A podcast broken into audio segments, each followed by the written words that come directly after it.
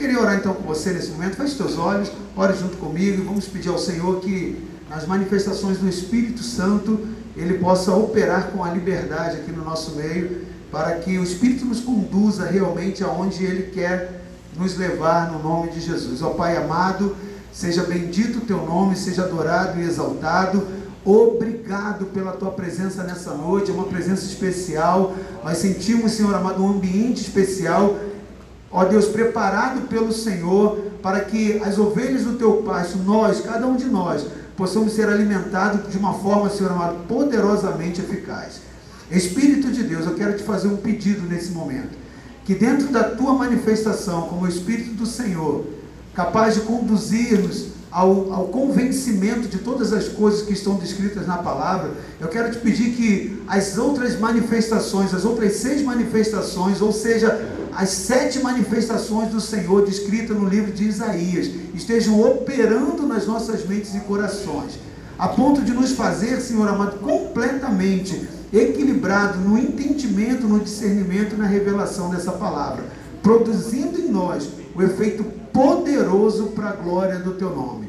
Muito obrigado, esteja conosco e tu tens liberdade nessa noite no nosso meio. Te louvamos por isso no nome de Jesus Cristo. Amém, amém, amém. Querido, na semana retrasada, complemento dessa semana, nós estamos falando a respeito da vida de Jacó e o processo poderoso que Deus revela a Jacó para que Jacó ele tenha sua vida transformada numa, numa capacidade poderosa de mudança de realidade. Amém? Então nós falamos a respeito, nós iniciamos e falamos um pouco a respeito dos princípios que se baseiam para a consolidação desse entendimento daquilo que Jacó operou. Amém? Eu quero ler com você um texto em Apocalipse, capítulo 1, versículo 4 ao 6. Amém? Apocalipse 1, de 4 ao 6. Esse texto de Apocalipse, ele vai nos falar a respeito da nossa condição em Deus. Esse texto está falando de mim e de você, ok? João, às sete igrejas da província da Ásia. A vocês graça e paz da parte daquele que é, que era e que há de vir, dos sete espíritos que estão diante do seu trono, e de Jesus Cristo, que é a testemunha fiel, o primogênito dentre os mortos e soberano rei da, dos reis da terra, e soberano dos reis da terra.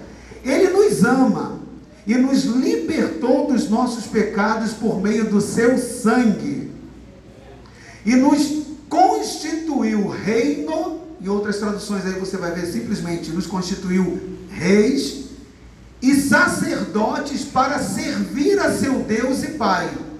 A ele sejam glória e poder para todo sempre. Amém. Pode deixar esse último versículo aí. É, ele está dizendo ali que nós fomos constituídos por Deus reino e sacerdote, ou seja, somos reis e sacerdotes para a glória de Deus. Amém? A fim de que nós possamos servir a Deus com a nossa condição de ser reis e sacerdotes. Diga comigo, eu sou, rei, eu sou sacerdote. Segundo a palavra diz que eu sou. E eu creio que eu sou o que a Bíblia diz que eu sou. A Bíblia disse, exerce isso, querido, fala comigo. A Bíblia disse que eu sou rei e sacerdote. Então eu sou. Se ela agora assim, bate na mão do teu irmão assim, pá, está selado. Amém? Em nome de Jesus. Nós somos constituídos. Agora a pergunta é: para que nós somos reis e sacerdotes? Está escrito ali. Para servir a Deus.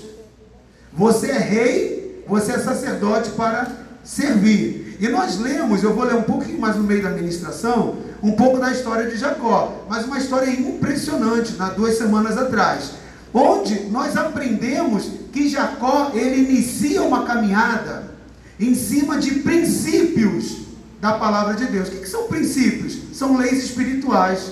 Princípios espirituais são leis espirituais. é algo que Deus criou. E como é Deus que criou, como é a ideia de Deus, como a invenção de Deus, não tem como dar errado.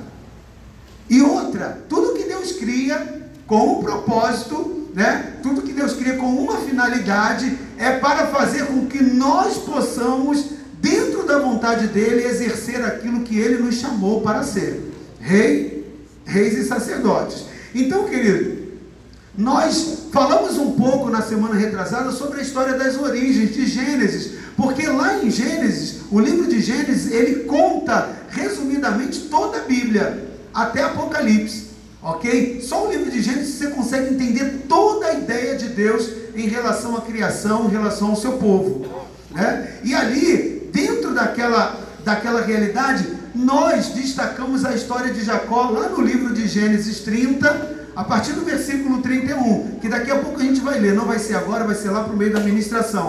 Mas onde a Bíblia diz que Jacó trabalhava para o seu sogro. E Jacó trabalhava para ele, tinha trabalhado lá para ele durante muito tempo e ele não tinha nada.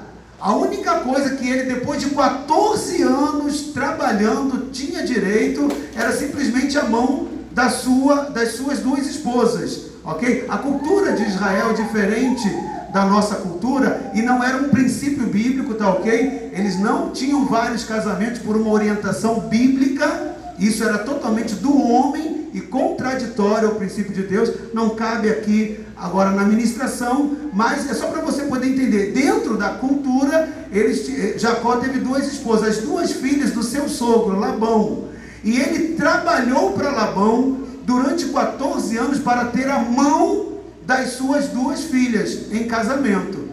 Ok? Então ele trabalhava, mas ele não tinha nada na sua vida que o é, pudesse deixar financeiramente numa situação estável.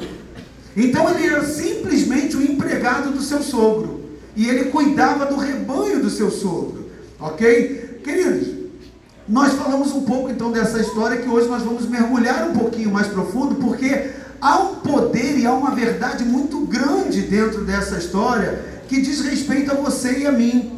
Porque nós queremos, querido, fazer com que você enxergue no mundo espiritual a sua condição de ser reino e sacerdote. O que significa você em Deus ser um rei e sacerdote? E o que mudou essa, essa mentalidade de Jacó na vida dele, trazendo ao mundo físico a manifestação das riquezas, porque Jacó foi extremamente rico depois que ele entendeu um princípio de Deus.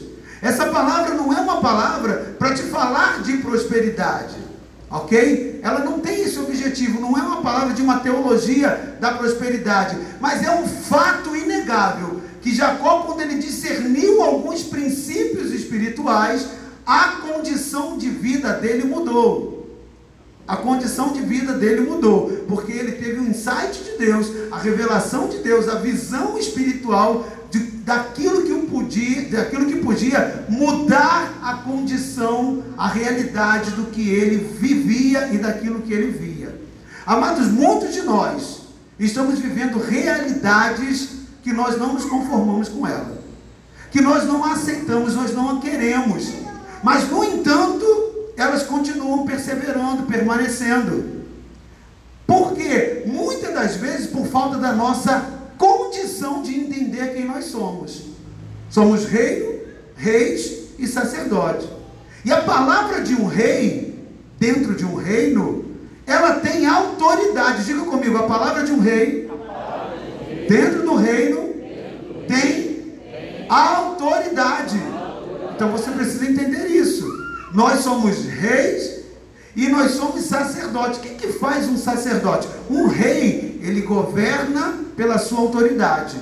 Um rei emite decretos pela sua autoridade. Hoje nós temos essa condição por aquilo que Jesus é em nós. Se Jesus habita dentro de você, se Jesus mora dentro de você, você está inclu incluído nessa palavra. Se o sangue de Jesus te perdoou dos pecados, se ele te redimiu e ele agora te justifica e ele agora te conecta ao Pai, te chama para você servir ao Pai, a condição da sua postura no mundo espiritual é que você é rei e você é um sacerdote. Então o rei governa por aquilo que Cristo é em nós. A autoridade de Cristo está em nós. Por quê? Porque ele habita dentro de nós.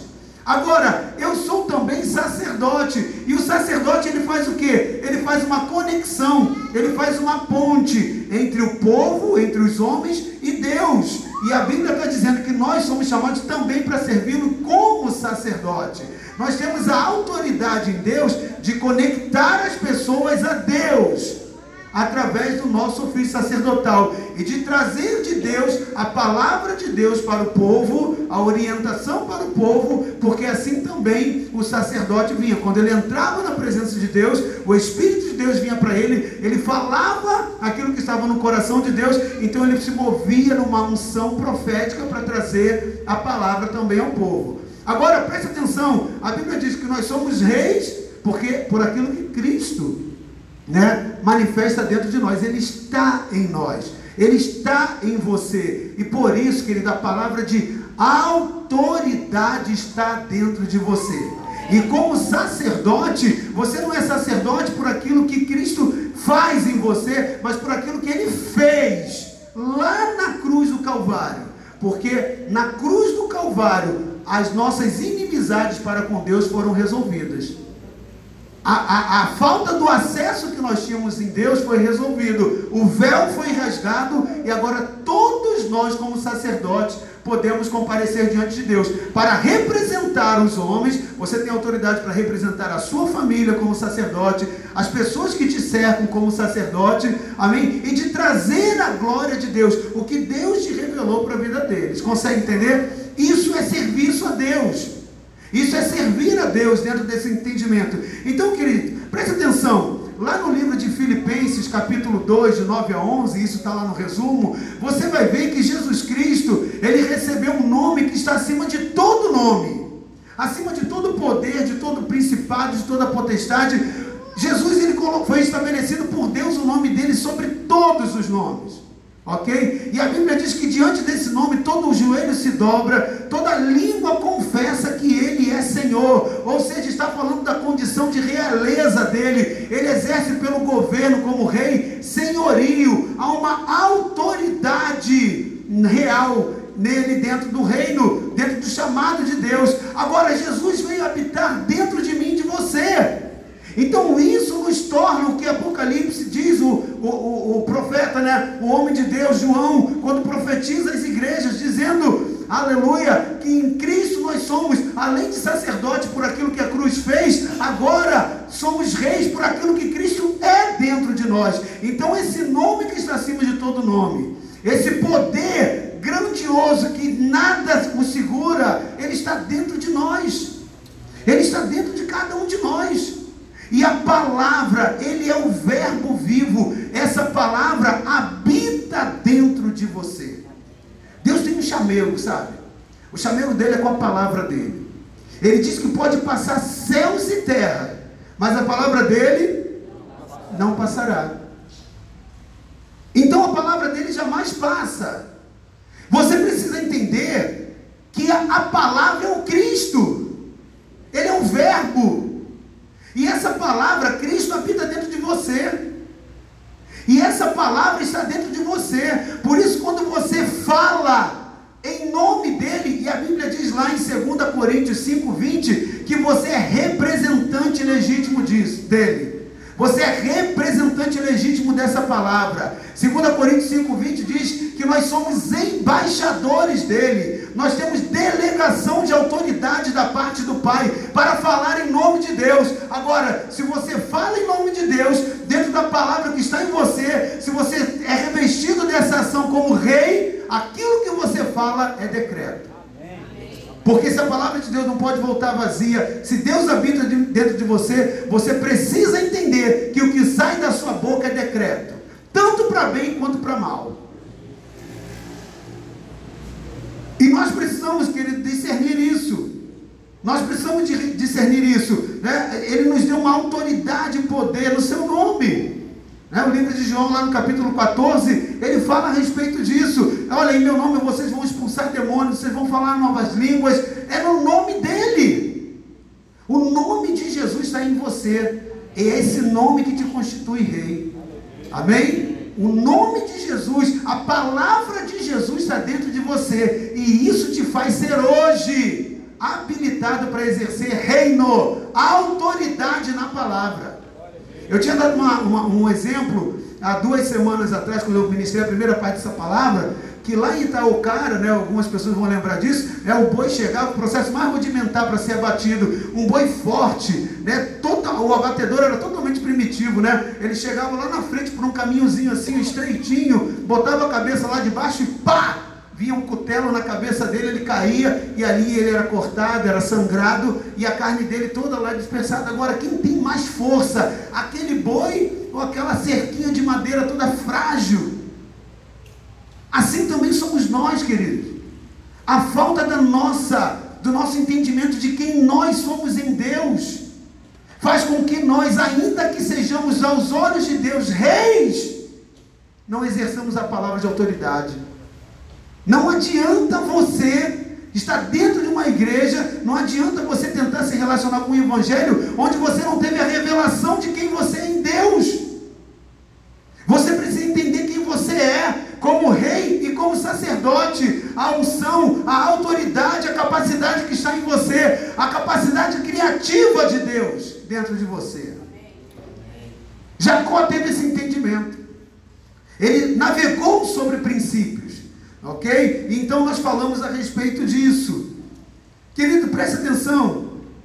Para você compreender, ter essa mentalidade e conseguir acessar e vivenciar essa realidade, você precisa compreender algo. Primeiro, que você, como homem de Deus, como uma mulher de Deus, foi gerado, nasceu de novo no Espírito. Amém? Você é um Espírito que habita dentro de um corpo e que tem uma alma. A sua alma é a sua cabeça, o seu pensamento, as suas lembranças, a sua memória, os seus afetos, ok? Então tudo isso é alma. Mas você é um espírito. E a Bíblia, ela diz, querido, que você foi gerado em espírito. Então, como espírito, nós temos olhos espirituais. E nós precisamos enxergar, aprender a enxergar com os olhos do Espírito no mundo espiritual. Preste atenção, aquilo que você enxerga com os teus olhos no Espírito, essa visão espiritual, ela é mais válida do que a visão humana aqui da Terra. Eu expliquei a respeito disso na semana passada que aquilo que você enxerga nos, na semana retrasada, aquilo que você enxerga em espírito é mais sólido né, do que aquilo que você não enxerga, porque aquilo que você olha no mundo físico é, destru é destrutível, é capaz de ser destruído, mas o que você olha no, no reino do Espírito não é capaz de destruir. Então o que é mais sólido? O que você destrói ou não destrói? E eu dei o exemplo da cadeira. Estou na recapitulação. Lembra? Você está sentado numa cadeira. Bota fogo nessa cadeira. E bota totalmente, até ela queimar totalmente. Cadê a cadeira? Sumiu, destruiu. Agora, a fé é algo que você faz enxergar com os olhos do Espírito. Coloca fogo na fé. Coloca fogo naquilo que é espiritual. Coloca fogo no amor. Coloca fogo né, na, na, esperança, nos valores espirituais. Não consegue destruir. Então o que é mais sólido, o que é mais resistente? Aquilo que você vê que é aparente ou aquilo que é por fé. Então, amado, preste atenção, aquilo que é por fé tem mais valor, tem mais poder. Então entenda que a visão que você enxerga com os seus olhos espirituais é muito mais sólido do que aquilo que você enxerga com os seus olhos naturais, os seus olhos humanos. Há uma outra realidade também que nós falamos, que é importante você aprender. Você precisa aprender a declarar aquilo que você está enxergando no mundo espiritual. Aquilo que você enxerga para você declarar com fé, para você fazer decretos, para você estabelecer a palavra, gerar comandos espirituais no reino invisível, trazendo para o mundo físico, ou seja, chamando a existência no mundo físico. A Bíblia diz lá em Romanos capítulo 4, versículo 17, que Deus ele chama as coisas que não existem como se já existissem. O que, que é isso, querido? É o poder criativo da palavra.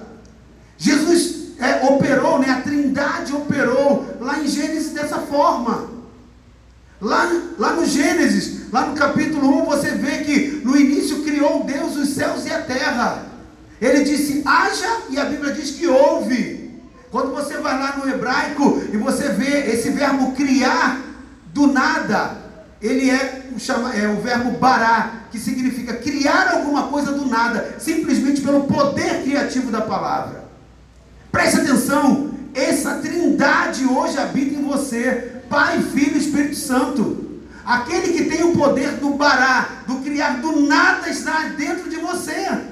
E quando você entende quem você é e usa a sua autoridade como um rei e libera o bará, libera o poder criativo da palavra, aquilo que não existe passa a existir.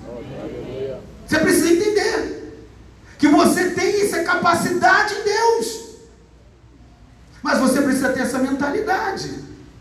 Porque senão todo esse poder está somente como um depósito. Está lá guardadinho, sem ser acessado sem ser acessado. É como um homem que tem um cofre com milhões e milhões e milhões de reais, mas ele não tem a senha.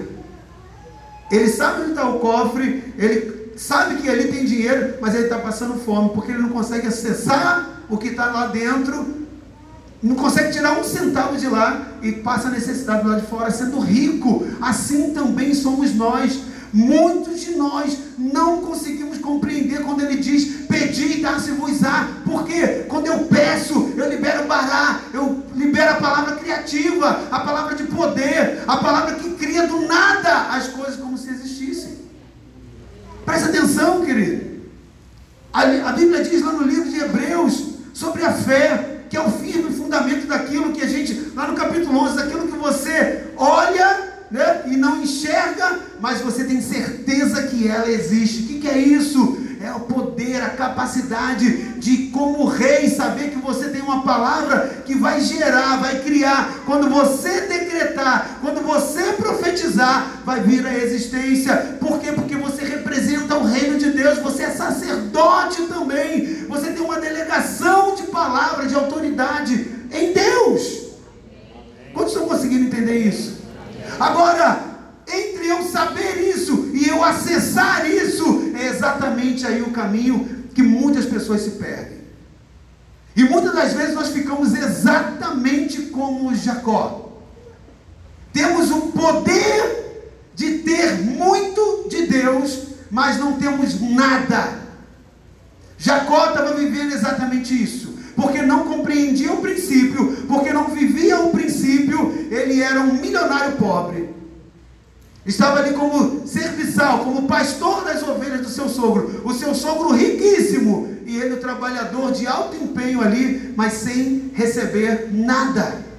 Porque não conseguia navegar dentro dos princípios. Queridos, nós temos uma linguagem, uma linguagem de fé. Ela precisa ser realizada. A Bíblia diz lá no livro de Ezequiel, capítulo 37, que Deus chama Ezequiel e começa a trabalhar com ele, mostra para ele uma visão de um vale de ossos secos. Preste atenção, a Bíblia diz que Deus dá uma visão para Ezequiel. E Ezequiel só olha ossos.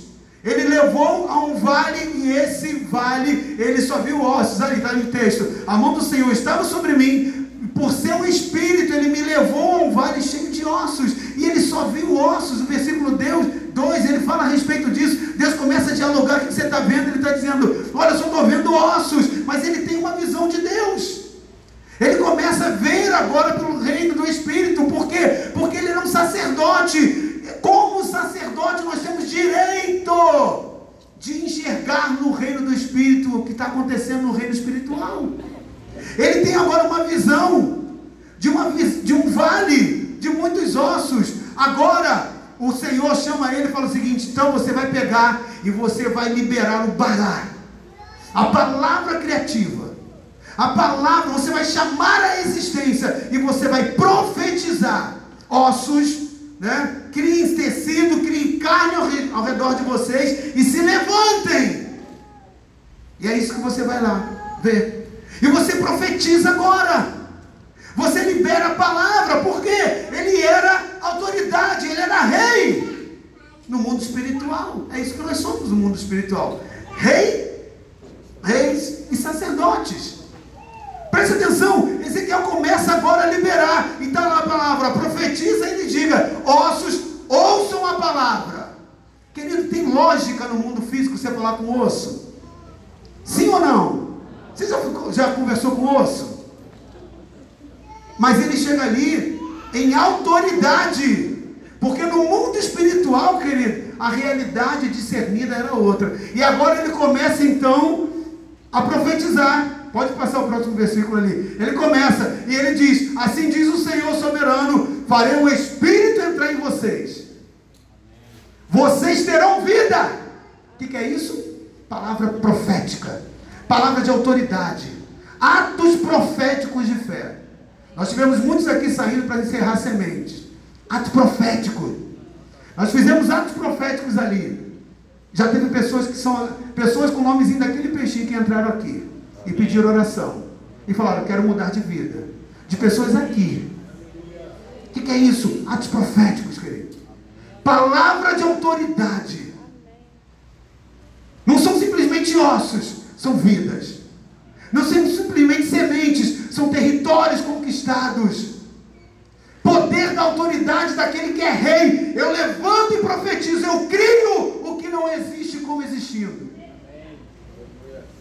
Esse bará está em você, esse poder criador está em você para mudar toda e qualquer circunstância negativa ao teu redor. Você pode influenciar o mundo físico a partir do seu entendimento de quem você é no mundo espiritual. Faz toda a diferença. Você tem um bará dentro de você para chegar e quando você vê uma situação de enfermidade, dizer: enfermidade, sai, você não vai ficar. Você tem um bará dentro de você para você dizer: situação, apareça. Você tem bará, esse poder criativo dentro de você, porque esse Deus habita em você, para você chamar a existência. Venha a existência agora o dinheiro que eu não tenho, porque eu chamo a existência como rei. Eu trago a existência para o mundo físico.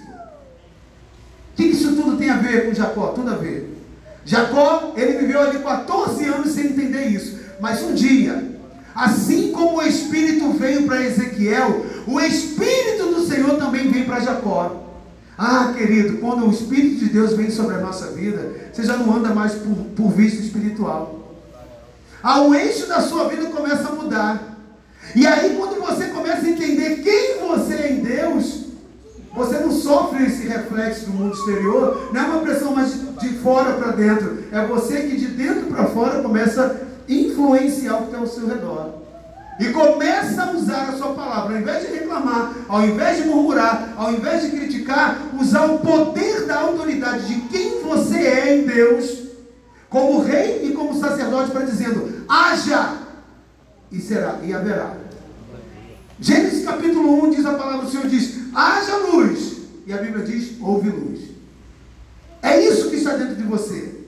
Agora preste atenção, muitos de nós ainda não entendemos isso. E começamos a passar um tempo diante de Deus pedindo aquilo que Ele já nos deu. Querido, preste atenção. Deus já nos deu, já nos deu toda sorte de bênçãos que nós necessitamos. Elas já estão disponíveis nas regiões celestiais, já está depositada em seu favor. A palavra do Senhor diz isso lá no livro de Tiago. Essas pessoas estão ao seu crédito. Você agora precisa entender que para acessar você tem que usar a sua condição sacerdotal. Você precisa entrar como sacerdote diante de Deus e sacar o que você necessita, porque já está depositado. Você precisa ter essa compreensão. Você precisa ter esse discernimento. Nós já somos abençoados com toda sorte de bênçãos espirituais nas regiões celestiais em Cristo Jesus. Aí nós começamos agora a ficar pedindo, Deus me dá, me dá, enquanto ele diz, profetiza. Libera a palavra, está dentro de você, já foi lhe dado. O que tem que fazer é você tomar posse. Entenda quem você é, querido. Crie a partir da palavra. O problema é que muitas das vezes nós queremos o imediatismo. Querido, eu quero te falar um negócio. Gênesis capítulo 1, se eu não me engano, lá no versículo é, 11, a Bíblia diz assim: E haja, é, haja as ervas do campo, haja todas sortes de, de, de de árvores, eu não sei se é isso mesmo, olha lá. Então disse Deus: cubra-se a terra de vegetação, plantas em que deem sementes e árvores cujos frutos produzam sementes. E a Bíblia diz: e assim?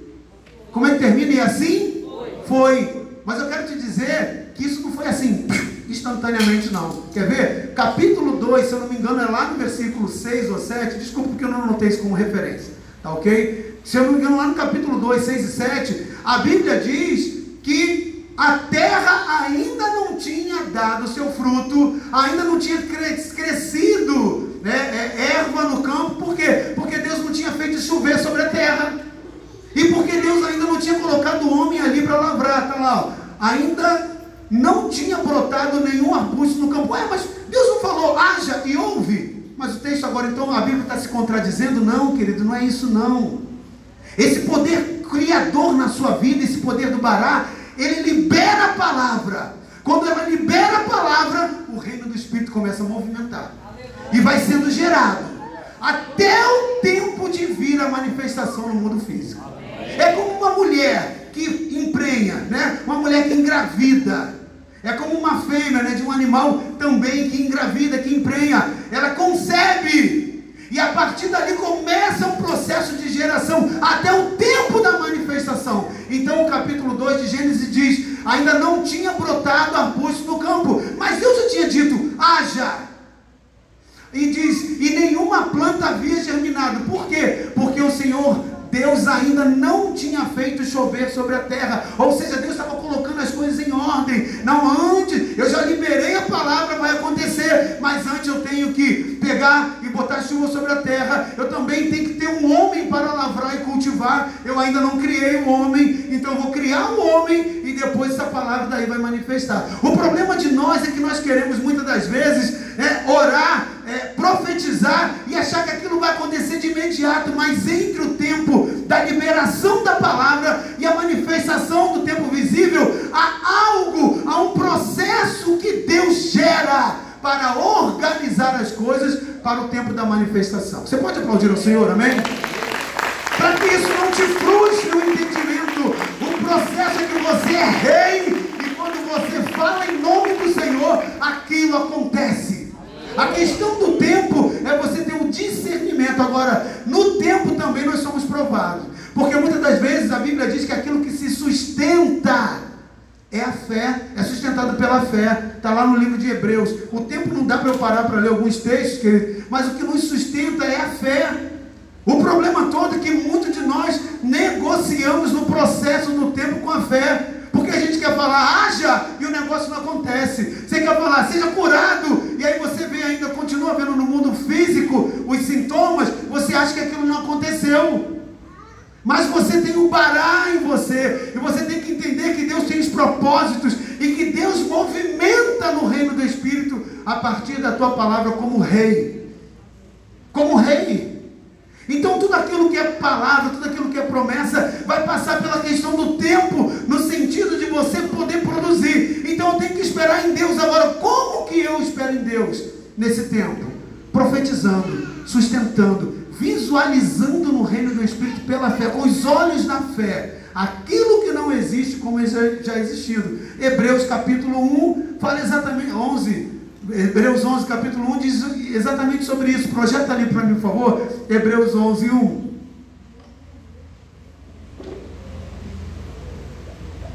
Ora, a fé é a certeza daquilo que esperamos e a prova daquilo que nós não vemos. Como que você pode ter certeza, querido, daquilo que você espera que é provado por aquilo que você não vê?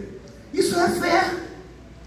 É você ter a capacidade de produzir. Se você não for operar como um sacerdote, você não tem capacidade de sustentar esse nível de fé. Agora eu quero falar algo também interessante para você nessa semana. Nós precisamos olhar a palavra de Deus em nós e entendermos que ela é a palavra de Deus. A palavra de Deus dentro de você, ela é a palavra de Deus e ela não pode voltar vazia. Amado, presta atenção. Essa palavra, a palavra de Deus está dentro de nós. Se Cristo habita dentro de você, a Bíblia diz que Ele é o Verbo, Ele é a palavra. Ele é o Verbo que se fez carne. Ele agora está habitando em você. E se Ele é aquele que está habitando em você, querido, a sua palavra nele, a palavra dele em você, é a palavra do Bará. Criar do nada aquilo que não existe. Por quê? Porque você navega pela fé. O problema todo é se Cristo está habitando em você. Mas se você tem certeza que Ele habita em você, você tem tem que ter o entendimento prático de que você tem essa palavra criadora na sua vida e autoridade, e aquilo que você acessa no mundo espiritual é pelo que Jesus fez lá na cruz, então te torna sacerdote, e aquilo que você determina hoje no mundo físico, você acessa pela sua condição de que Cristo habita em você, te fazendo rei. Amém? Amém? Preste atenção. Depois de você ter esse entendimento, você agora precisa conhecer como fazer para trazer a manifestação, a materialização daquilo que está no mundo invisível para o mundo visível. E aí, querido, que entra esse texto de Jacó, dessa história lá de Jacó lá em Gênesis. Amém? E agora eu quero ler é, esse texto lá com você, para que eu dê um passo a mais agora nesses próximos momentos, tá ok? Gênesis capítulo 30 versículo 31 a 41, ok? Olha essa história de Jacó e você vai entender tudo isso, todos esses princípios que eu falei, agora manifesta. Ele consegue acessar esse entendimento e a vida desse homem muda. Ele sai de uma pobreza extrema para uma riqueza estupidamente é, expansiva, se fazendo mais rico do que o seu sogro, através de uma visão espiritual, de uma visão real como rei e de uma visão sacerdotal, porque só um sacerdote enxerga no reino do Espírito. Eu vou ler já. Olha essa história. Então Labão perguntou: Que você quer que eu lhe dê? Não me dê coisa alguma, respondeu Jacó. Eu voltarei a cuidar dos seus rebanhos e você, se você concordar com o seguinte. E agora ele fala aquilo que ele viu no reino do Espírito. Hoje Passarei todos os seus rebanhos e tirarei do meio deles todas as ovelhas salpicadas, pintadas, todos os cordeiros pretos e todas as cabras pintadas e salpicadas. Eles serão o meu salário. E a minha honestidade dará testemunho de mim no futuro. Toda vez que você resolver verificar o meu salário, se estiver em meu poder alguma cabra que não seja salpicada ou pintada, em algum, e algum cordeiro que não seja preto, poderá considerá-los roubados. E disse Labão: De acordo, seja como você disse. Naquele mesmo dia, Labão separou todos os bodes que tinham listras e manchas brancas, todas as cabras que tinham pintas ou manchas brancas, e todos os cordeiros pretos e os, e, e os colocou aos cuidados dos seus filhos. Preste atenção, eles foram dados para os filhos de Labão, não para Jacó. Ele simplesmente separou todos os malhados, todos os salpicados e todos os que tinham cor preta. Qualquer tipo de marca, qualquer tipo de mancha, separou, ok? E afastou então de Jacó uma distância equivalente a três dias de viagem, de caminhada. E Jacó continuou a apacentar o resto dos rebanhos de Labão. Ou seja, qual era esse resto de, de um rebanho? Somente as ovelhas e os bodes branquinho, branquinho, branquinho, que não tinha nenhuma pinta, nenhuma marquinha. Eles tinham DNA totalmente né, puro no sentido de qualquer tipo de, de, de, de possibilidade de nascer qualquer uma outra cor a não ser branco. Ele, ou seja, ele separou aqueles que tinham uma estrutura de DNA totalmente favorável para só dar né, dois genes dominantes, né, branco, uma ovelha totalmente branca com outra totalmente branca, é como se fossem dois genes dominantes, ok? Elas vão ter ali a procriação e não tem possibilidade humana de nascer salpicado, malhado, listrado ou pretinho. Só podia nascer branco, ok? Então vamos lá. Jacó pegou os galhos verdes de estoraque, de amendoeira. Olha o ato profético agora entrando em existência e a condição daquele homem agora na, no entendimento como sacerdote. Ele agora pega os galhos verdes de estoraque, de amendoeira, de plátano e neles faz listras brancas. Ele começa a descascar ali e fazendo riscas nas varas e descascando-os parcialmente.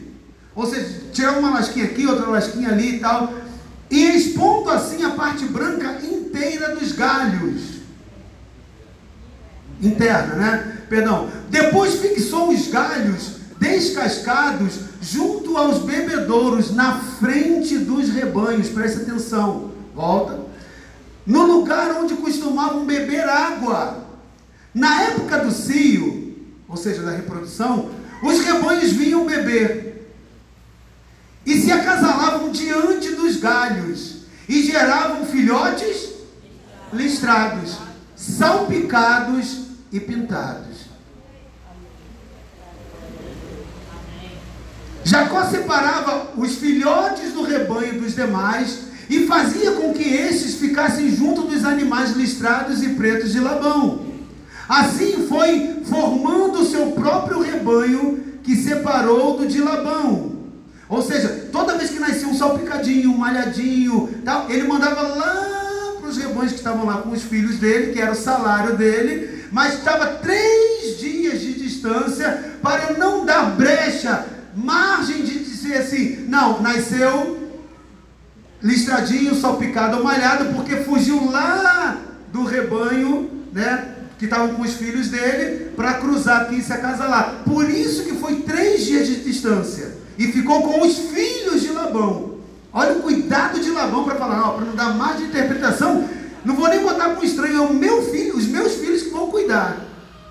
Então, se aparecer algum malhadinho listrando, que era impossível, a gente manda para cá. E a Bíblia diz que toda vez que as fêmeas mais fortes estavam no cio, Jacó colocava os galhos no bebedouro em frente dos animais, diga comigo, atos proféticos. Proféticos.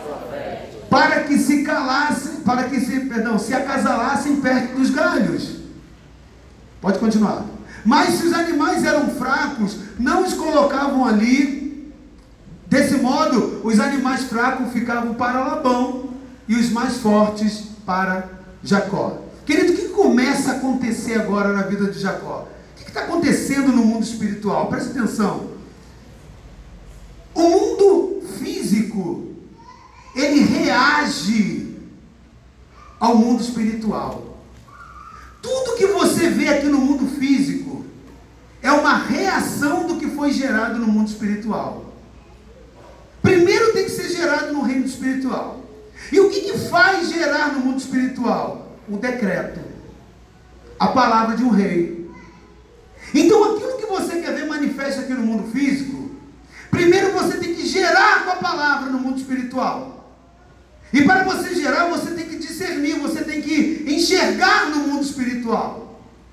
Você tem que visualizar. Você tem que imaginar aquilo, mas com a imaginação em Deus. Com uma realização profética e espiritual em Deus. E aí, quando você faz isso, aquilo no mundo espiritual começa a ser gerado até o tempo da manifestação no mundo físico.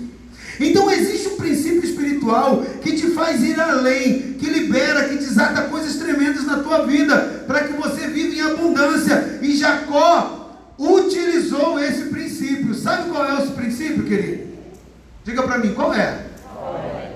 É o uso do poder criador no mundo espiritual para influenciar o mundo físico. O uso da palavra o uso do bará. Quando você cria no mundo espiritual, você causa algo sobre a terra. A terra ela é obrigada a obedecer, a reagir à, à ordem que vem gerada do reino do Espírito. E nós precisamos aprender a usar esses valores espirituais, querido. Preste atenção como que funciona esse princípio. Ele, ele acontece, ele funciona através do poder criador da palavra de Deus. E como isso acontece na prática? Eu quero colocar um texto ali para você ver, lá no livro de Romanos 10, 10. Se você tem a sua Bíblia, abra a sua Bíblia, anote, rabisca ali, ó, chama atenção, né? bota ali um, um, um uma coisa para sublinhar ali, para destacar. Porque é importante isso, querido, porque a partir desse entendimento muitas coisas podem mudar na sua vida, na sua empresa, no seu cargo, na sua posição, no seu ministério, nas vidas que você quer acessar. Preste atenção, Romanos 10, 10.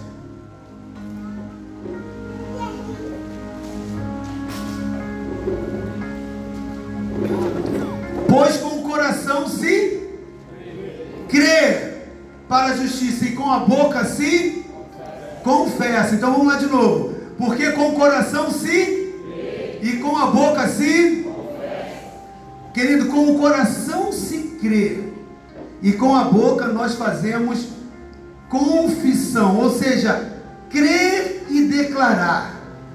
Crer e declarar para a saúde. Crer e declarar para a prosperidade. É o mesmo princípio para todas as áreas da nossa vida. Esse texto está falando a respeito da salvação. Para você ser salvo, a Bíblia diz que você tem que crer com o seu coração, mas confessar sua, com a sua boca.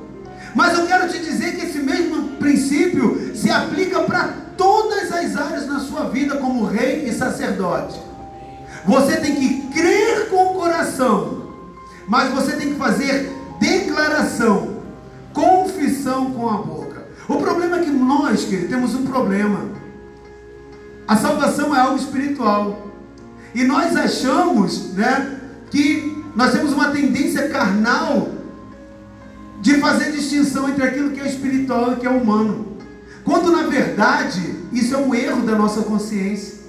Porque nós somos espírito, então se nós somos espírito e estamos nessa terra, tudo nessa terra é espiritual nessa terra espiritual.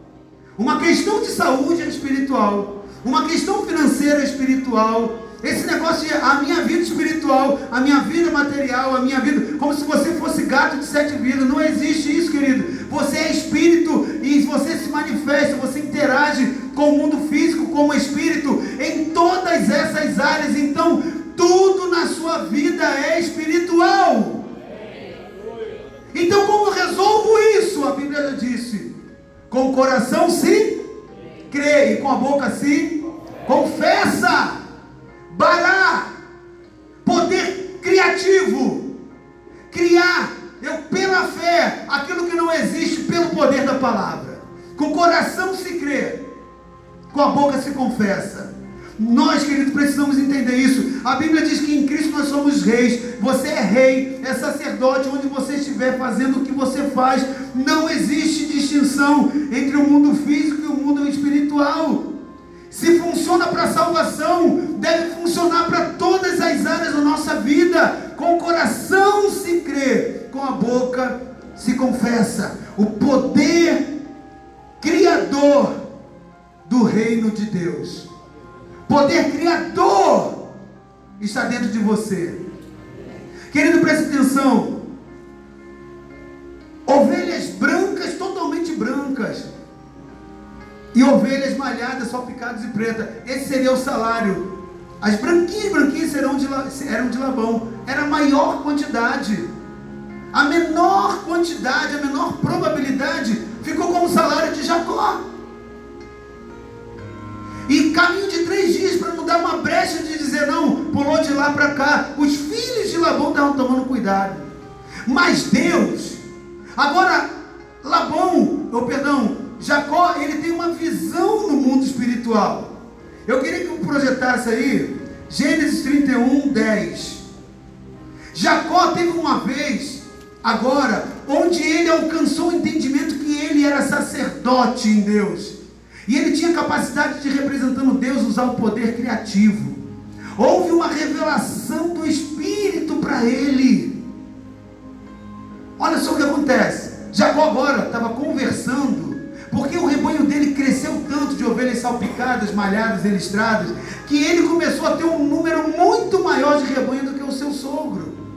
E aí o seu sogro agora chama o cara para falar, cara, você está fazendo alguma maracutaia. Você está fazendo algum cambalacho, tem alguma coisa errada. O nome Jacó, ele significa enganador, suplantador. Então Labão estava dizendo, cara, você está me enganando mais uma vez. Ele fala, cara, não tem nenhum engano. E ele agora pega as suas duas esposas para dizer, ó, a gente tem que sair fora daqui, porque seu pai não quer mais a gente aqui. Nós agora somos muito mais ricos do que ele. E ele agora começa a explicar para as suas duas esposas o que aconteceu. Porque elas queriam saber, mas o que aconteceu? Para começar a vir de ovelha branca é ilógico, é irracional, não existe lógica. De ovelha branca com ovelha totalmente branca é DNA puro. Misturar e sair uma salpicada. Sair uma pretinha totalmente, não existe isso. São dois genes dominantes. Não existe agora gene, gene recessivo. É gene dominante com dominante, não tem outra possibilidade. Mas Jacó agora explica. Ele diz: na época do acasalamento, eu tive um sonho em que eu olhei e eu vi que os machos se fecundavam, o perdão, que os machos fecundavam o rebanho, eles tinham listras, eles eram salpicados, eles eram malhados. Preste atenção. As ovelhas que nós lemos ali no texto, elas eram brancas ou eram malhadas? quando elas vinham para o Sírio? Totalmente brancas. Mas ele estava dizendo o seguinte: o mundo físico me fazia enxergar uma coisa, mas no mundo espiritual eu enxergava outra. Eu enxergava nelas salpicadas, malhadas e nasciam exatamente como eu me enxergava. No mundo físico eram as duas branquinhas, macho e fêmea totalmente branquinha, mas o sonho que Deus me deu a visão que Deus me deu, o discernimento espiritual que Deus me deu, é que havia um DNA ali de machos que fecundavam e eles tinham listas brancas, salpicadas e malhadas. Disparate entre aquilo que ele via no mundo físico e a realidade que Deus estava mostrando no mundo espiritual. O que, que te libera a vida? O que, que governa a sua vida? É aquilo que você vê com os olhos físicos ou aquilo que você enxerga com os olhos da fé? Isso vai fazer toda a diferença na sua vida, querido. Você conseguiu entender? Fala para mim então. Fala assim, pastor, apóstolo. Então por que das varas? Será que eram as varas que fizeram isso acontecer? Será? Então a gente pode fazer o seguinte: a gente começa a pegar um monte de vara aqui, vamos vender vara aqui na igreja. A gente começa agora a descascar vara e vamos, vamos fazer um culto, né? Ó, o culto da vara. E a gente começa a vender, porque a gente vai lá e manda colocar. É isso, querido. É isso. Não é isso, preste atenção. Preste atenção, não é isso. Você precisa ter a consciência de quem você é. A Bíblia diz, lá no livro de Joel, que nos últimos dias o Senhor derramaria o Espírito sobre toda a carne. E sabe o que ia acontecer como fruto disso? Que os jovens teriam visões e os velhos sonhariam. Sonhos e visões. Diga comigo: sonhos, visões, visões, sonhos, sonhos, visões, visões, sonhos. Que, que é isso? Linguagem do Espírito. Sonhos e visões. O Espírito comunica conosco a partir de sonhos e visões. Aquilo que você vê no Espírito é capaz de manifestar aqui na terra e mudar a realidade. Você pode estar até vendo o impossível, mas quando você tem um sonho e visão, você enxerga diferente. Por isso que um homem de Deus, uma mulher de Deus, muitas das vezes não é compreendido. Ele fala uma coisa e o homem natural acha que aquilo é loucura. Doideira isso! Impossível de acontecer. É impossível se eu tiver que operar aquilo ali como humano. Mas se eu operar na condição espiritual de que eu sou rei sacerdote, a minha palavra foi decreto poder criador. Para isso, eu preciso ter uma visão. E para eu ter uma visão, eu tenho que ter a postura de sacerdote. Jacó ele entrou na esfera espiritual. Ele enxergou algo no seu espírito. Ele criou na sua mente aquela visão. E agora ele vai lá e fala o seguinte, cara, uma varinha totalmente esticada ela não é nada. Mas preste atenção, querido. Aquela vara não eram para as ovelhas. Aquelas varas eram para Jacó. Ele discerniu. Como que eu quero que nasça as ovelhas? Qual foi o sonho que Deus está alimentando na minha imaginação, na minha mente espiritual? Ah, elas são salpicadas, são malhadas. Então ele pegou uma, uma vara totalmente ali, ó, inteirinha. Ele começou a descascar. Vai ser salpicada, vai ser malhada, vai ser salpicada. E ele começou a fazer um ato profético do jeito que nasceriam as ovelhas. E agora ele fala, toda vez que eu, dentro desse sonho, toda vez que essas ovelhas forem lá, eu vou visualizar no reino de espíritos ovelhas malhadas, listradas e salpicadas de acordo com o sonho que Deus colocou no meu coração. E vapt! Fincava aquela madeira ali. Atos proféticos. Nós fizemos isso aqui com os peixes. Para muitas pessoas é só um pedaço de EVA, não é isso? Não é aquilo? EVA. Mas para muitos outros que creram, são pessoas. São vidas que virão, células que ficarão cheias, ministérios que crescerão. Para muitas pessoas foi somente enterrar um, um caroço de ameixa, de não sei o que lá no bairro. Para outros que enxergaram no Rei de Espírito falaram, não, aqui a árvore da vida chegou nesse lugar. Salvação chegou. A Filadélfia chegou nesse lugar. O que, que é isso? Atos proféticos. Acessar o mundo espiritual com aquilo que eu enxergo. Eu tive uma visão. E Deus falou para mim o seguinte: traga as redes e traga os peixes. Porque eu vou trazer uma multidão para essa igreja. De muitas pessoas. Prepara a liderança. E eu fiquei um ano preparando a liderança e preparando os ministérios, a estrutura. E Deus falou assim: quando vocês terminarem o quarto ano, o que eu vou fazer é surpreendente. Algumas pessoas falam assim: apóstolo, mas quando você vê um monte de cadeiras, aquilo não te fere, não te chateia e tal, vazia, às vezes mesmo que não vieram, para mim não, querido. Porque para mim eu vejo todas essas cadeiras lotadas. Para mim eu vejo até lá atrás lotada. A minha visão espiritual ela é totalmente diferente daquilo que eu vejo aqui. Então aquilo dali não me frustra em nada. Eu não vivo pelo que eu vejo. Eu vivo do que creio. Eu vivo do que creio. Eu vivo de uma palavra. E eu profetizo sobre essa palavra.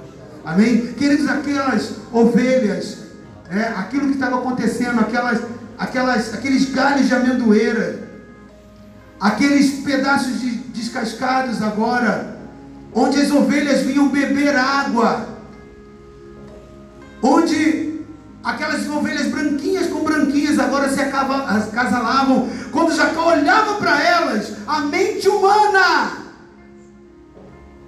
tentava dizer o seguinte: é impossível. Mas quando ele levantava os olhos e via a vara, falou: não, ele trazia memória com aquilo que ele via na vara. Os atos proféticos muitas das vezes nos ajudam a isso. Eu posso estar até aqui adorando, mas quando eu olho para lá, eu sei que o meu filho que não é crente, ah, ele vai estar adorando aqui junto comigo. Ah, eu queria tanto que a minha mãe, a Vera Lúcia, estivesse aqui, adorando ao Senhor, mas está lá no mundo, não conhece o Senhor. Opa! Mas quando eu olho para cá e bato o olho, eu vejo pela fé essa cadeira que está vazia aí, a Vera Lúcia sentada. O que, que é isso? o poder criativo eu chamo a existência. Senhor, eu chamo a existência, a vida e a salvação da Vera. E eu profetizo em nome de Jesus. Eu vejo a Vera aqui. Vera, você vai vir a esse lugar. A salvação chega na sua vida. Eu decreto. É exatamente como Ezequiel. Ele entra naquele vale e ele só vê ossos, mas ele diz: Ossos, eu digo, criem vida. E viveram e criou tecido, e criou carne, e eles se levantaram como um exército. Ezequiel operou na, na, na postura de entender que ele era agora sacerdote, mas que ele tinha reino lhe confiado. Você precisa operar nisso. Jacó operou nisso, querido. Quando o Espírito vem, ele enche as nossas vidas. Nós passamos a ter visões e sonhos. E a nossa vida então passa a ser diferente. Diga comigo: sonhos, visões, parar. Fala comigo: parar. Poder criativo a partir da palavra de um rei. Diga agora, se bate no seu peito em autoridade. Eu sou um rei.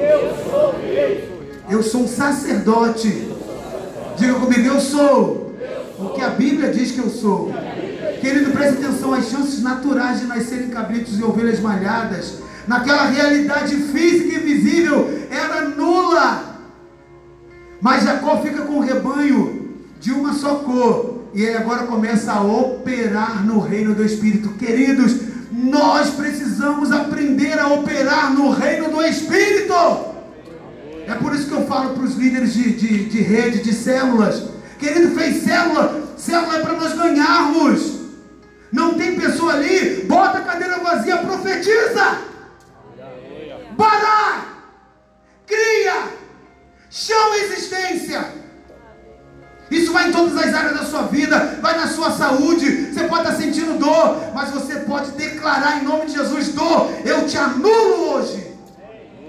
Eu te dissipo. Você não existe mais. Cria a visão de você sadio, a visão de você curado. Cria isso no teu espírito. O problema é que se você é carnal, se você não dá vazão às coisas do espírito, você não vai conseguir enxergar isso no reino do espírito. Jacó tinha limitações como eu e você. Em muitos momentos ele era instável.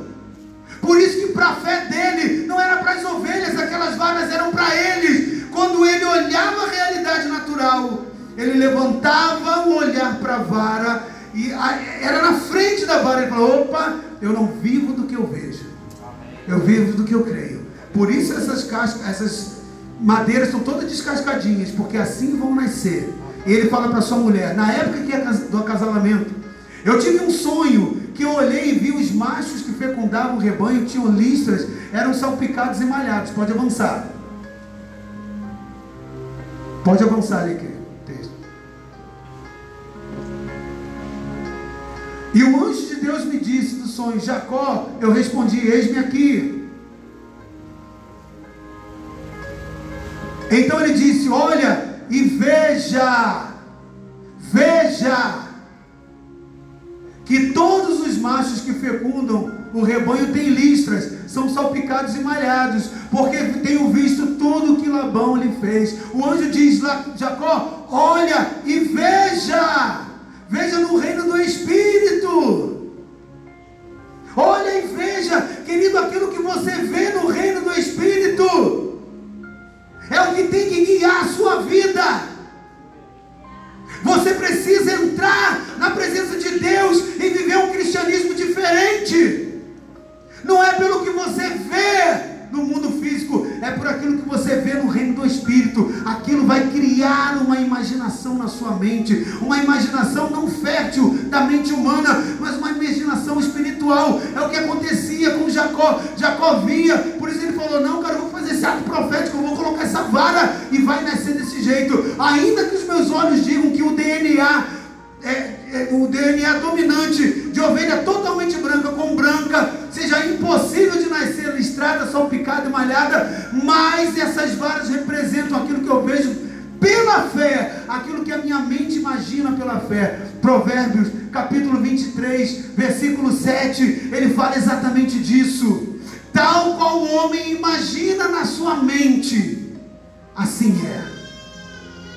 Aquilo que você produz de imaginação na sua mente, assim é. Hoje o coach está muito em voga. Hoje tem muitos outros processos que estão muito em voga. Sabe o que é isso, querido? Nada mais é do que eles usarem aquilo que a Bíblia já disse que os filhos de Deus têm direito de usar.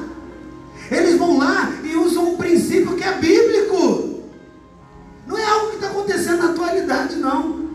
É algo que está na palavra. Mas que nós, muitas das vezes, como filhos de Deus, não usamos. Nós que temos legitimidade para usar, não usamos.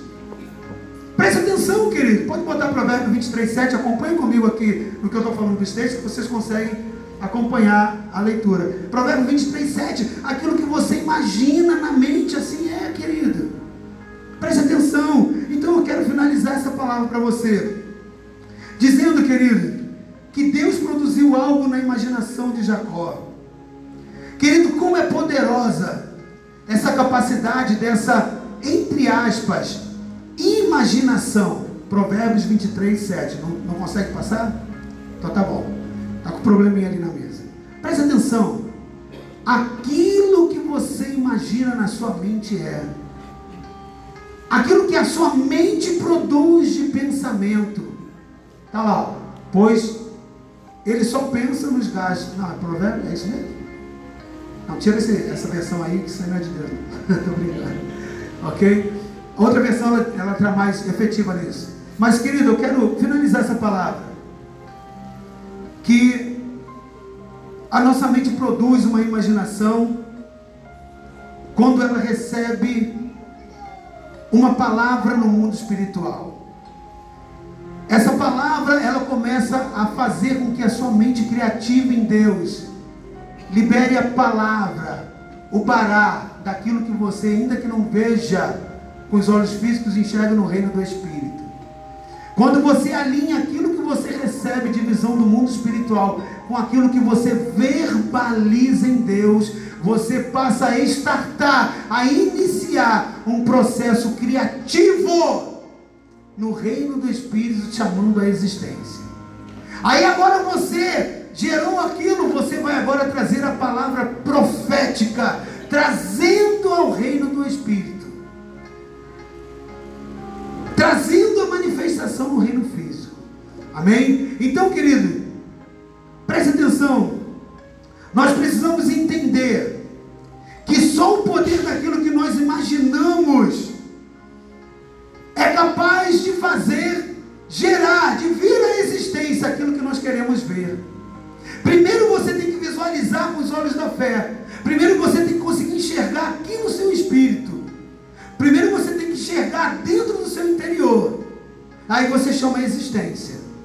E aí você começa a criar o que não existe como sendo existindo, como sempre sendo é, existente. Querido, Jacó ele via no mundo espiritual ele acionou uma lei espiritual de olhar no espírito e chamar a existência a palavra. Jacó agora explica às suas, suas esposas o que tinha acontecido, a experiência espiritual dele. Ele começa a dizer que ele teve sonho e visão gerado daquilo que ele experimentou no espírito. Antes, querido, Jacó ele só imaginava e pensava em enganar, porque o nome dele diz isso, que ele era enganador. Mas agora, ele estava agora usando a sua mente, o seu pensamento, para enxergar aquilo e criar na sua mente a visão daquilo que o Espírito estava lhe mostrando. Ele desintoxicou a mente dele do entendimento carnal e começou agora a estimular. E aquelas varas nada mais eram do que um processo de estímulo para que ele se lembrasse das promessas de Deus. Para que, se, para que ele pudesse lembrar eles viam aquilo dali não era como um amuleto, mas como um estímulo e um propósito espiritual, como um ato profético para produzir a imaginação dele naquilo que ele sonhou, naquilo que o Espírito lhe revelou. Talvez muitas pessoas aqui receberam palavras de Deus. O que, que foi isso? É o Espírito te revelando. É o Espírito te dando uma visão espiritual a respeito de alguma coisa. É o Espírito te dando uma palavra a respeito de alguma coisa. Agora você tem que aprender a pegar essas palavras e produzir no mundo físico, trazer a realidade no mundo físico. Como se faz isso? Trazendo a existência, querido, estimulando a sua visão espiritual. Talvez você tenha uma palavra de que o seu ministério vai ser crescente, abundante, você vai ter uma grande célula. Visualiza isso no reino do Espírito, querido. Visualiza. Cria essa imagem na sua mente, produzida pelo Espírito de Deus. Talvez seja a sua condição financeiramente, você veja e acha que não tem condição, condição ou possibilidade alguma de ser revertida. Jacó vivenciou isso e saiu da pobreza, da extrema pobreza, de um empregado que não tinha nada, a não ser duas mulheres. Agora para ser um homem mais rico do que o seu sogro, para quem ele trabalhava. Saiu da condição de patrão, de empregado para patrão agora. O que, que é isso? a condição de ver no reino do Espírito, aquilo que você mentaliza, aquilo que você visualiza. Querido, eu não estou querendo trazer nada de nova era, nada, nem nada disso na sua imaginação, preste atenção. Eu estou lhe mostrando princípios bíblicos e a mentalidade de um rei, de um sacerdote. Como sacerdote, você tem que acessar a Deus, enxergar o que Deus quer te mostrar e vir aqui para o mundo físico e agora se apresentar como rei e como rei lançar decreto. Eu decreto a salvação da minha família. Eu decreto a cura. Eu decreto que os meus filhos estarão aqui servindo ao Senhor. Eu decreto que os meus filhos não mais estarão nas drogas. Eles estarão aqui servindo a Cristo. Eu decreto e faço declaração: o meu casamento está restaurado. Decretos. Visualiza isso. Assim como o homem imagina na sua mente, assim é. Você precisa de uma visão do Espírito. Você precisa de enxergar no Espírito. Você precisa. Diga comigo, querido. Eu posso criar. Eu criar. Com convicção: eu posso criar. Eu posso criar. No reino espiritual. E trazer para o mundo físico aquilo que eu vejo no reino espiritual. E chamar a existência. Querido, essa é a linguagem do Espírito Santo, a fé, produzida através de sonhos e visões. Atos capítulo 2, versículo 16 e 17, ele fala exatamente isso: que o Espírito viria, ele traria sonhos e visões. Amados, eu termino essa palavra dizendo que o Espírito Santo cria em nós sonhos e visões no espírito do homem, nosso espírito de homem. E esse passa a se comunicar com Deus na linguagem do Espírito Santo. O Espírito Santo comunica comigo e contigo através de sonhos e visões. E quando você começa a ter sonhos e visões, você está tendo em você a produção, a comunicação do Espírito Santo. Preste atenção, o Espírito Santo começa a dialogar com você a respeito daquilo que ele quer trazer ao mundo físico. E isso só vai vir ao mundo físico através de você e de mim. Nós como reis e sacerdotes, porque hoje o Pará, aquela palavra poderosa, haja e ouve, está habitando em nós. Hoje a Trindade, Pai, Filho e Espírito Santo habitam em você, habitam em mim. Ele que tem o poder criativo, Bará, de trazer à existência aquilo que não é, como se fosse. Por isso ele diz: Olha, é tão séria essa condição que você agora é um rei e você agora é um sacerdote. Abre a boca, profetiza. Fique de pé nesse momento.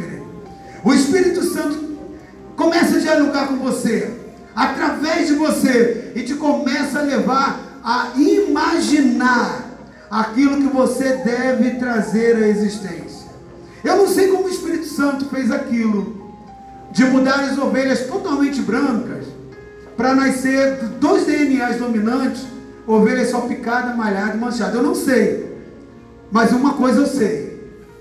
Ele é especialista no impossível. Ele é especialista no impossível. Ele é especialista em milagres. Ele é especialista em criar aquilo que não existe como se já existisse. Querido, quantos aqui nessa noite têm palavras? Quantos têm sonhos? Quantos têm promessas? Quantos têm visões? Que algum dia o Espírito Santo já falou. Quantos já conhecem promessas na Bíblia e que isso para você é uma visão, é um sonho, ok? Mas que você não vê no mundo físico como existente.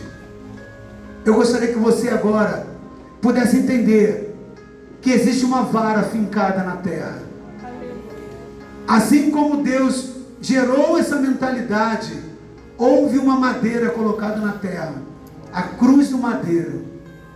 E ali naquela cruz, aquela madeira, era um ato profético. Para que hoje eu e você possamos olhar para a cruz e entender que em Jesus eu obtive a garantia de ser um rei, de ser um sacerdote e de ver tudo aquilo que ele liberou lá na cruz para a minha vida. A partir da morte dele, um novo testamento foi criado e esse Novo Testamento nos dá condição de acesso de todas as sortes de bênçãos espirituais. Eu não sei o que você está atravessando. Talvez na sua vida, na sua família, talvez na sua condição financeira, talvez no seu nível sentimental, emocional, talvez a, a sua vida ministerial, talvez tem muitas coisas que você gostaria de visualizar, mas você não conseguia até então, mas hoje o Espírito abriu a tua mente entendimento de que você é rei e sacerdote. Por isso, Levante suas duas mãos aos céus, feche seus olhos e comece agora a fazer declaração. Comece a chamar a existência. Não é orar, Senhor, pedindo, Pai, me dá, não. Senhor, eu chamo a existência. Eu trago a existência. Eu trago a existência. Mas faça como rei, querido. Faça como sacerdote. Abra sua boca em autoridade. Chame a existência a salvação. Chame a existência agora o ministério forte. Chame a existência a cura. Declare agora: eu trago a cura, eu trago a libertação da enfermidade, eu trago agora o milagre. Abra sua boca, querido. Comece agora a falar, comece agora a emitir decretos, comece agora a trazer para a existência física. Visualize isso no teu espírito, enquanto você vai chamando a existência. Visualiza, visualiza essa pessoa entrando aqui dentro da igreja, visualiza ele se convertendo, visualiza agora isso com os olhos do Espírito, deixa o Espírito criar essa imaginação. Provérbio 23, 7. Assim como o homem pensa, assim será. Assim como ele pensa na sua mente. Começa agora a trazer existência. Você entrando naquela empresa. Começa agora a trazer existência. Aleluia. A, a visão de você sendo promovido. O teu pedido em Deus. Começa agora a trazer existência. A cura do teu filho. A libertação. Começa a trazer agora existência. Profetiza. Profetiza. Libera o bará. Crie agora, querido, em autoridade. Abra a sua boca e declare: com o coração se crê, com a boca se faz confissão. Com a boca se faz confissão. Abra a sua boca, aprenda, saia da timidez, saia da timidez, abre a boca, profetiza, profetiza, profetiza, profetiza, chame a existência, emita decretos,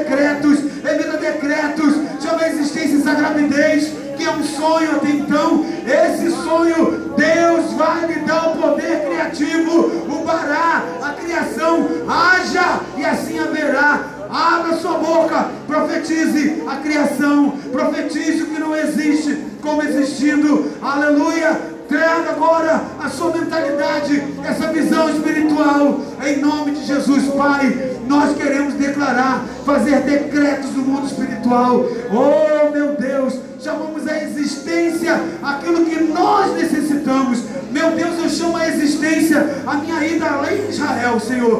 em outubro,